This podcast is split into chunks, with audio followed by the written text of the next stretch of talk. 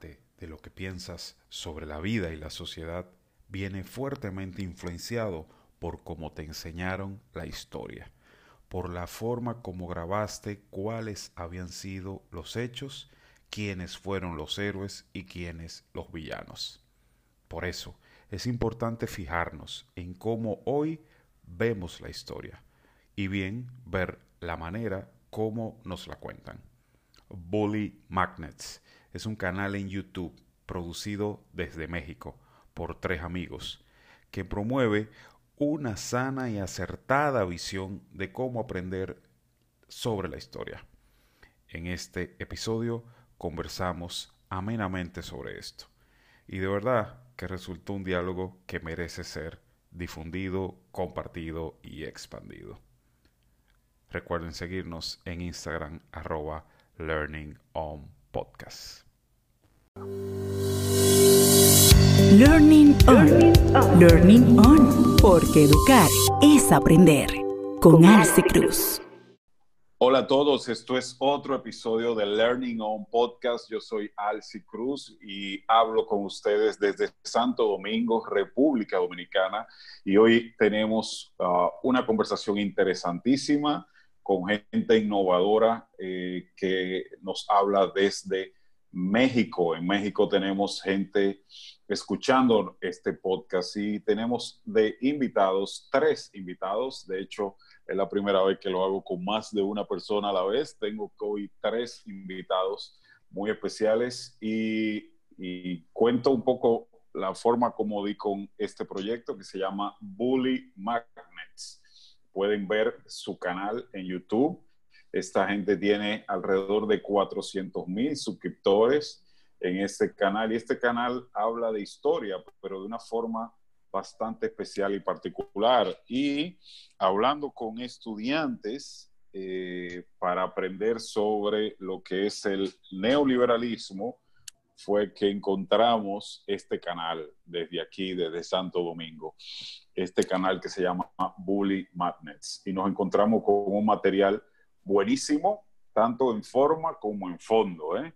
Y, de, y, de, hecho, pues de entrada felicitarles y reconocerles por el, el, el buen material que están produciendo. Yo no lo he visto todo aún, pero de lo que he podido ver me encantó y por eso dije, no, esta gente vale la pena presentarlos, escucharlos, difundir su, su trabajo en Learning on Podcast. Tengo como invitados a la gente de Bully Magnets, que son Andrés Alba, Luis Felipe Ángeles y Enrique López. Bienvenidos, amigos de México, a Learning on Podcast. Hola, Alcin, muchísimas gracias por la invitación. Yo soy Andrés, hola a todos.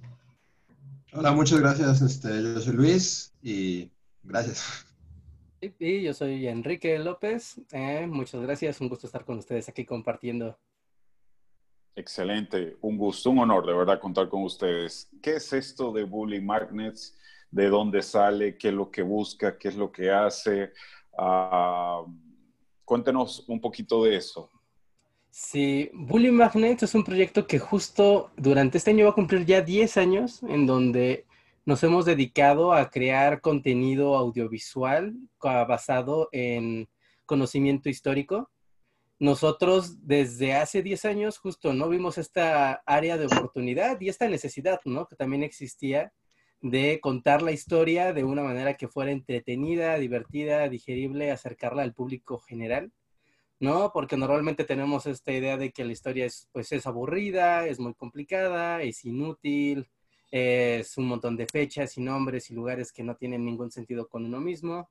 Y nosotros, pues, vamos, ¿no? Desde las clases de la universidad nos habíamos dado cuenta de que eso no era así, pero en la forma en la que uno aprende estas cosas es como nace, ¿no? Y también nace el conocimiento y ya la, la apropiación de ese conocimiento. Así que decidimos hacer Bully Magnets como una manera de hablar de los principales periodos de la historia, tanto de México, de nuestro país, como de todo el mundo, ¿no? Estos grandes momentos que han sido clave para, para la humanidad, ¿no? Como las revoluciones de los diferentes países, ¿no? La Revolución Francesa, la Revolución Rusa, la Revolución Mexicana, las Cruzadas, etcétera, ¿no? Y, esta, y todo esto nos ha llevado a, a hacer investigaciones muy formales, muy metódicas, con mucho, mucho estudio detrás, antes de pasar eso a un guion que ya, ¿no? Va a tener el lenguaje audiovisual de entretenimiento, de edutainment, ¿no? De, de algo más digerible, pero siempre con esta idea de que todo lo que ponemos en los videos sea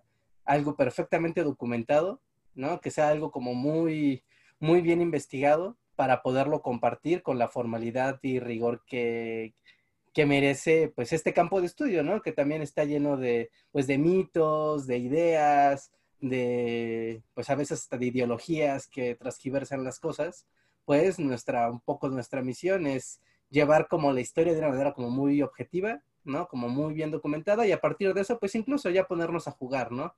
Pero que al final el, el espectador entienda y se divierta y pase un buen momento aprendiendo historia junto con, junto con nosotros. Excelente. Y el resultado, vuelvo y digo, eh, es valioso, es innovador. Ah, a mí me cautivó la, la, atención de inmediato, de inmediato. Uh, y, y, creo que eh, pues el, el, punto de balance que han podido lograr entre la parte que tiene que ver con el fondo, el contenido, la, la sustancia, ¿verdad? Tan importante en, la, en los temas de historia, con la parte creativa, efectos, la visual. Eh, de verdad que lo felicito. Buenísimo, buenísimo trabajo, porque eh, no es nada simple. Eh, no es nada simple tratar temas de historia hoy en día con tanto aluvión de información que uno tiene, ¿verdad? No es nada simple hacerlo atractivo y que a la vez tenga contenido, tenga fundamento, como decías, tenga sustancia. Yo tengo una pregunta para ustedes y ya, eh, pues habiendo visto de cómo surge el proyecto, ¿verdad? Y lo que busca, eh, ¿realmente aprender historia nos sirve para el presente, nos sirve para el futuro? Es decir, ¿cómo esta forma distinta, cómo esta forma de reinventar el aprender sobre historia que ustedes trabajan a través de su canal, realmente les sirve? ¿Cómo consideran que realmente les sirve a la gente para eh, el presente y para su vida futura? Sí, pues digamos, cuando se trata de historia es un tema complicado porque, como mencionaba Enrique, parecería que la noción general es que la historia sirve solamente para pasar los exámenes de la escuela, ¿no? es, para eso es para lo que está. Pero en realidad nosotros pensamos que justo que aprender historia da una mayor perspectiva del presente y del futuro, porque, mm, dicho de este modo, el presente es un espacio muy complejo y muy complicado en el que siempre tenemos preguntas, tenemos mucha incertidumbre, eh, somos, eh, pues, víctimas, por decirlo, de, un montón de procesos políticos, económicos, sociales, y a veces no sabemos ni dónde estamos parados. Y siempre nos preguntamos, ¿cómo llegamos aquí? Por qué se dan las cosas de esta manera. Y una, yo creo que una de las mejores formas para tratar de comprender el presente es a partir del pasado, aunque suene paradójico, porque no estamos como suspendidos en la nada o por la casualidad. En realidad, si estamos ocupando este espacio y este tiempo y las cosas que nos ocurren hoy, es porque vienen de un montón de cosas atrás de nosotros, ¿no? Otros seres humanos que construyeron unas visiones del mundo, que construyeron estructuras, que construyeron formas, maneras de relacionarnos, de divertirnos, de comunicarnos. Y entonces, conocer el pasado nos permite ubicarnos, ¿no? De dónde venimos y tener explicaciones de por qué son las cosas como son. Y eso también es una gran herramienta hacia el futuro, porque si sabemos por qué las cosas hoy son así, es decir, podemos rastrearlas y saber cómo se configuraron de esta manera, también nos permite atrevernos a pensar en maneras nuevas o diferentes, ¿no? Y no estar como atrapados en una especie de burbuja donde no sabemos ni a dónde vamos. Entonces yo creo que eh, la mejor, digamos, herramienta que nos da la historia para el presente y para el futuro es como dirección, es como tener una brújula y para poder planearnos a dónde vamos, tenemos que saber de dónde venimos, ¿no? Y que somos parte de algo mucho más grande que nosotros mismos y que nos permite tomar decisiones como sociedades eh, más claras y mucho más este, conscientes. Claro, Uf, excelente. Mira, les comparto un dato conectando lo que dice muy bien Andrés. Eh, como ustedes saben, Eh, por aquí llegó el amigo Cristóbal Colón. Eh, y miren qué curioso, qué interesante. Llega por estos predios en sus primeras travesías para América y hoy en día, 500 y tantos años después, República Dominicana, las grandes cadenas de supermercados son de familias españolas. Está prácticamente eh, controlado de manera casi que absoluta por, eh, eh, por familias españolas. Igualmente, a nivel de lo que es la industria hotelera del turismo, casi que un dominio de, de lo que es españoles y uno y cualquiera diría hoy, ah, pero mira qué casualidad, ¿verdad? Que, que son los españoles, pero vas atrás y vas atrás y, y, ves la concatenación de hechos, como decía Andrés, y entiendes de dónde viene un poco esa dinámica, de dónde viene un sistema que no fue un, nadie pulsó un botón, ¿verdad? Para que, se, para que fuera así, ¿verdad? Sí, y se va eh, construyendo, ¿no? Poco a poco y, y, y explicamos y, y por qué a lo mejor ciertas familias pueden ocupar ciertos puestos, por qué las sociedades se distribuyen como se distribuyen, los sistemas políticos tienen que ver todo con la historia, ¿no? Entonces también puede ser muy apasionante. Claro, claro, claro. Eh, eh, en, el caso, ¿hay, algún caso similar a lo que les comenté en, México? Ah, que pudieran compartirnos. De, de españoles este, controlando todo.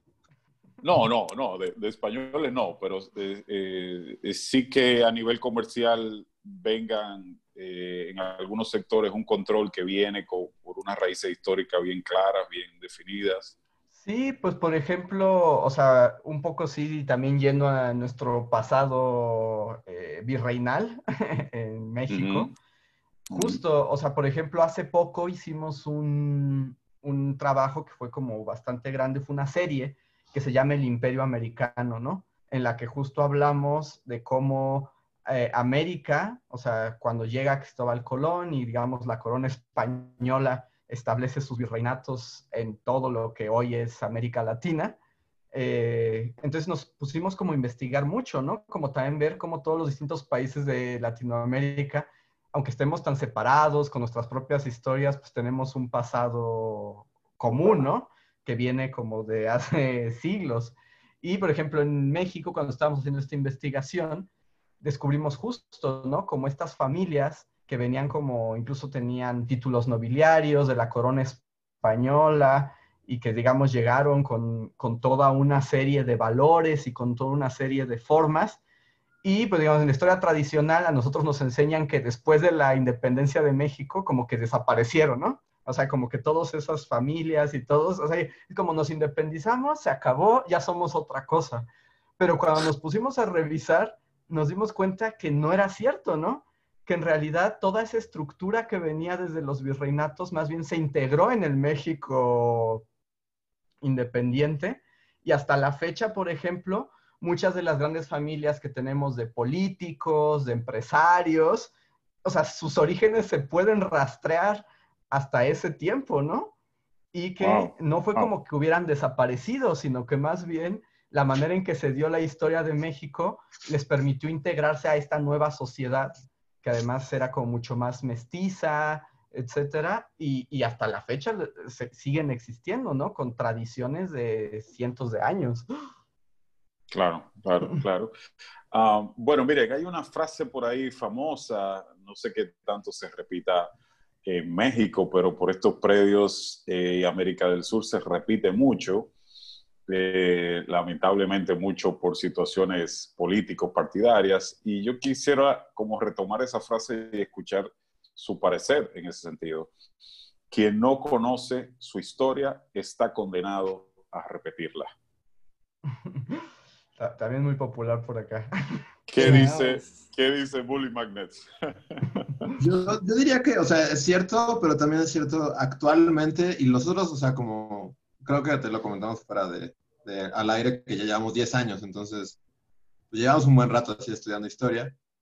Y lo que yo también me he dado cuenta es que, o sea, es, cierta esa frase, pero también quien la entiende mal, eh, es muy fácil entender mal la historia, puede sacar las conclusiones erróneas y, actualmente creo que es también como, como, con el auge de Internet, es algo que hemos visto. O sea, como cuando empezamos hace 10 años, la verdad es que no había muchos, y menos en español, muchos eh, foros en los que se debatía la historia o en los que en los que la gente este, hablara del tema. Y ahora ha cambiado mucho. Ahora, al contrario, hay miles de páginas que, que hablan de historia y hay miles de foros en Facebook que hablan de historia, pero lo que nos hemos dado cuenta un poco nosotros es que eh, muchas veces, no siempre, pero muchas veces la gente habla de historia como si estuviera hablando de equipos de fútbol, entonces es como, no, pues yo le voy a, a Benito Juárez o yo le voy a Porfirio Díaz. Exacto, Porfirio Díaz era bueno y, y, y, voy a decir por qué entonces la Revolución Mexicana es mala. O yo le voy a, a, los comunistas y voy a decir por qué O sea, la gente, en, en lugar de... Nosotros siempre, siempre hemos tratado de ser neutrales, por así llamarlo, pero más bien como de no tomar partido y de, tratar de, hablar de la historia de la manera más objetiva posible, ¿no? Eh, o, de no tomar partido, simplemente de no decir esto está bien y esto está mal y esto que pasó está bien y esto está mal. Pero lo que sí hemos visto a lo largo de, más en los últimos años, es que el estudio de la historia se ha vuelto esta, esta lucha en Internet de yo estoy bien, tú estás mal mi equipo de los liberales de 1800 era el bueno y el tuyo era el malo. Y, pues creo que, que, eso deja en claro que no es suficiente leer historia, sino saber, saberla, saberla interpretar o saber sacar de ella eh, las conclusiones adecuadas, porque también uno puede saber mucho de historia, pero sacar todas las conclusiones equivocadas. Claro, claro, claro, totalmente. Y, y el poder que tiene, ¿ves? Porque eh, cuando, cuando hablamos de historia eh, es muy distinto a cuando hablamos de moda, cuando hablamos de, qué sé yo, cocina. Eh, como me cuentan la historia, a, veces decido cómo comportarme con, con otras personas. Es decir, yo recuerdo, por ejemplo, no sé si recordarán cuando surge lo del, lo del ataque del, del 9-11, del 11 de septiembre en Nueva York y en Washington, se generó por un tiempo todo un, debate en relación al tema de los libros de texto y cómo se iba a, enseñar ese hecho para que no cayera en, odio a, los árabes. Eh, porque hay una, una, línea muy fina ahí, ¿verdad? Es decir, eh, si en el libro de historia yo leí que los árabes son los culpables de las 3.000 personas que murieron eh, en la Torre Gemela, entonces cuando yo vea un, un árabe voy a, generar una serie de prejuicios, voy a generar unos comportamientos eh, defensivos o, por aún, agresivos, ¿verdad? cosa, cosa que otras disciplinas tal vez no te generan en, en el mismo contexto, es decir, aprenderme la fórmula de, química es la fórmula química y punto. pero como me... Es, exactamente, pero como me contaron la historia y me la compré, eh, eh, puedo generar conflictos, eh, puedo vivir en conflicto, ¿verdad? O sea, es, es, una disciplina que te carga mucho, tiene una carga ideológica fuerte en lo que puede transmitir o como se puede tomar de pretexto también, ¿verdad? Sí, y además porque como dice un amigo, como dice un amigo que trabaja en historia, como se puede maquillaje, el maquillaje que se puede hacer. Sí, y es un maquillaje increíblemente peligroso porque la historia ante este velo de lo, formal, lo académico, también hace que justifique como de es la verdad, ¿no? Pero es fácil decir, esta es la verdad. Y como esto es la verdad, entonces justifica que yo diga, haga y piense de esta manera. Pero, pero las cosas no son así de, sencillas, por eso es tan complicada la historia, porque eh, interpretar hechos y muchas veces interpretarlos a conveniencia, ¿no? Incluso separar acontecimientos, hechos, discursos, dichos para algo que a mí me conviene en este momento, es algo muy común, ¿no? O sea, aquí en México y en todos los países, supongo, se puede ver muy claramente como cada que inicia un presidente agarra como que sus personajes históricos de, preferencia, ¿no? Que de alguna manera van a ser los que van a, o sea, es su manera de justificar el presente con el pasado. Y ese pasado lo va a transgiversar para que sea conveniente al, presente. pero siempre ocurre, porque es como, no, es el velo de la verdad y de lo que no es cuestionable, que es la historia. Y, y por eso es muy complicada la historia, porque por más que quisiéramos documentar ahorita, aquí ahora, que estamos en el presente, viendo, percibiendo nuestra realidad, no podríamos documentar lo que está pasando realmente, es imposible, ¿no? Finalmente solo se terminan documentando cosas que son muy relevantes, con matices bien específicos de, de por qué es relevante, pero, pero decir es la verdad de los hechos, de la realidad del momento, de lo que pensaba, se sentía, eso está, está muy lejos. Pero esa es una reflexión que difícilmente se, se ocupa, ¿no? Muy conectado con lo que comentabas ahorita, ¿no? Cómo enseñamos a los niños de primaria o de secundaria en Estados Unidos que fue el, el 9-11, ¿no? O sea, ¿qué, vamos a contar? O, qué les vamos a decir? ¿Nosotros fuimos unos canijos y primero les fuimos a hacer mil cosas allá? Yo, por ejemplo, justo estaba leyendo así como, como con todo lo que está pasando del tema racial, que, que varias escuelas eh, como que también en Estados Unidos tratan de borrar la, la esclavitud, ¿no? que es como básicamente lo que sostiene la historia de Estados Unidos, y le dan otros nombres. Es como, no, los, los africanos vinieron por labor, este, no sé, le ponen un nombre como labor este, comunitaria o lo que sea, y ya es así como, no, esclavitud, ¿quién dice esclavitud? Eso nunca existió, esclavitud no. Claro, claro, claro. Incluso se da, se da con cosas hasta más contemporáneas y, y eso el Internet y las redes sociales lo, lo aceleran. Fíjate ahora con el tema de, del COVID-19, ya hay ciertos lugares donde hay un aura, no sé si en México es así, donde hay un aura eh, negativa en torno a la, a la comunidades chinas, eh, un poco responsabilizándole eh, a algunas personas por, el, por, por, la pandemia en sí, por todas las pérdidas y todo lo que ha pasado. Entonces uno se pregunta, wow, ¿y con qué idea se va a quedar esta gente de qué fue lo que pasó? La generación siguiente cuál es la, la, el discurso que va a escuchar. Eh, que, que, si fue algo que se inventaron los chinos, que si fue algo que se inventó Trump, que, si, que, que, sabe Dios, ¿entiendes? Y, y, si a eso le incluimos el tema del, de hoy del, del, fake news y toda la cosa, peor todavía, ¿verdad? Peor todavía. Y, y ah. justo con lo que estás diciendo, o sea, creo que para nosotros es muy importante, digamos, al tratar la historia, que o sea, esos hechos no dicen nada por sí mismo.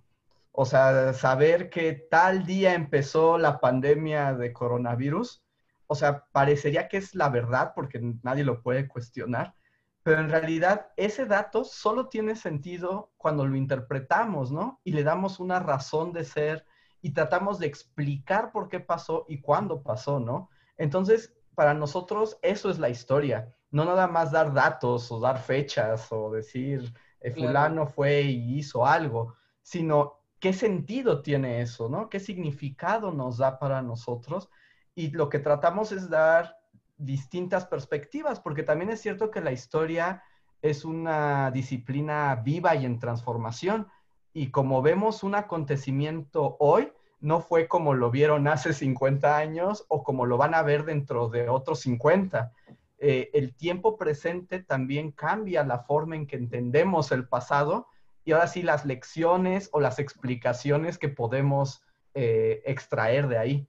Entonces también es importante como entender que se está cambiando, ¿no? Las versiones se transforman y cada vez o encontramos nuevos datos. Entonces también eso es lo que luego a veces asusta a las personas al ver historia, ¿no? Dicen, es que yo cuando era niño lo vi de esta manera y ahora lo están contando diferente, ¿qué pasó, no? Y es bueno, porque cambian las perspectivas y podemos ver cosas también que antes no podíamos. Entonces es, un juego de, eh, también suena como paradójico, ¿no? Pero la historia se está actualizando todo el tiempo.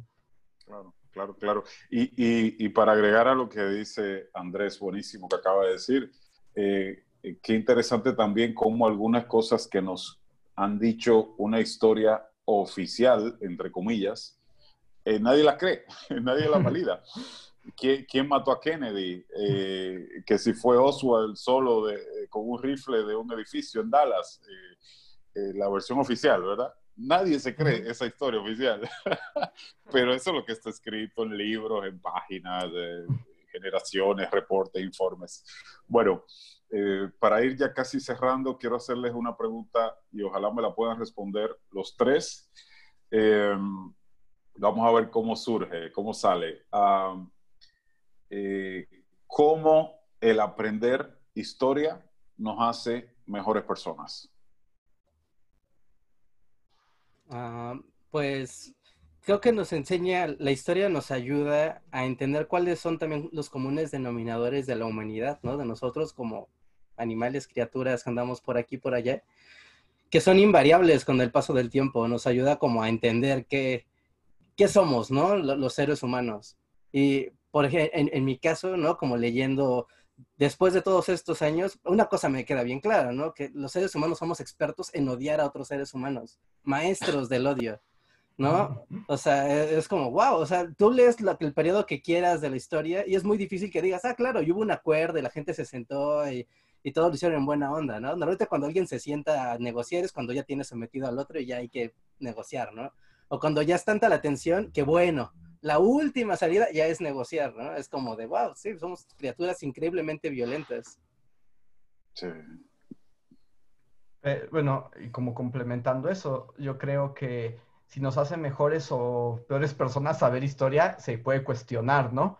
Pero yo creo que si algo tiene es que cuando nos damos cuenta de esta naturaleza humana, también es una invitación a ser más empáticos, ¿no? A comprender que por lo que estamos pasando en este momento, lo han pasado otros seres humanos en otro momento, eh, situaciones similares o con las que podemos conectar y decir, me siento representado, cómo lo resolvieron ellos, y ya poniendo mi idealista, pues eso, ¿no? Crear empatía como para ir disminuyendo y diluyendo pues esta naturaleza eh, violenta o, o bélica que tenemos, porque la historia también nos permite ponernos en los zapatos de alguien más incluso alguien que no es de nuestra cultura o todavía más escandaloso, que no es ni de nuestros tiempos, o sea, que está en otro contexto, pero con el que sí podemos construir un vínculo emocional. Y yo creo que también por eso la historia levanta tantas pasiones, ¿no? Por eso nadie queda indiferente ante la historia, porque no es como el relato de gente muerta que no tiene nada que ver conmigo, sino yo me veo representado en esas personas, en ese pasado y trato de entender cómo eso me forma como lo que soy. Entonces, tanto decir si nos vuelve buenas o malas personas, no sé, pero creo que sí nos da herramientas para conectar mucho mejor con otros seres humanos. Y yo complementaría con, igual no sé si nos hace mejores o peores personas, sí siento que nos da un poco de perspectiva saber eh, de dónde vienen ciertas cosas históricamente para no juzgar tan rápido o, para tener un juicio más, este, pues más, con más eh, conocimiento de fondo. Y por otro lado, también algo que a mí me ha fascinado siempre de la historia es como lo aleatorio que a veces es todo. O sea, que, que gran parte de las cosas que pasan realmente pasaron por una cuestión de suerte o de una decisión de que alguien se fue por la derecha en vez de por la izquierda, sin pensarlo, ¿no? Entonces, eh, como que es esa serie de micro cosas que uno hace día a día y de que no es consciente de que cosas tan elementales como a qué súper decides ir a, a, comprar pueden cambiar el curso de tu vida, pues también te da esta, no sé, para, desde mi, para mí por lo menos me te quita un punto, un, un peso de encima. Eh, saber que al final de cuentas, o sea, sí, sí tienes cierto control sobre las cosas que pasan, pero también la verdad es que no, no lo tienes en lo más mínimo y las cosas van a llegar a ti. y te van a llegar cosas que, que nunca esperas, entonces esperar lo, lo, inesperado, supongo.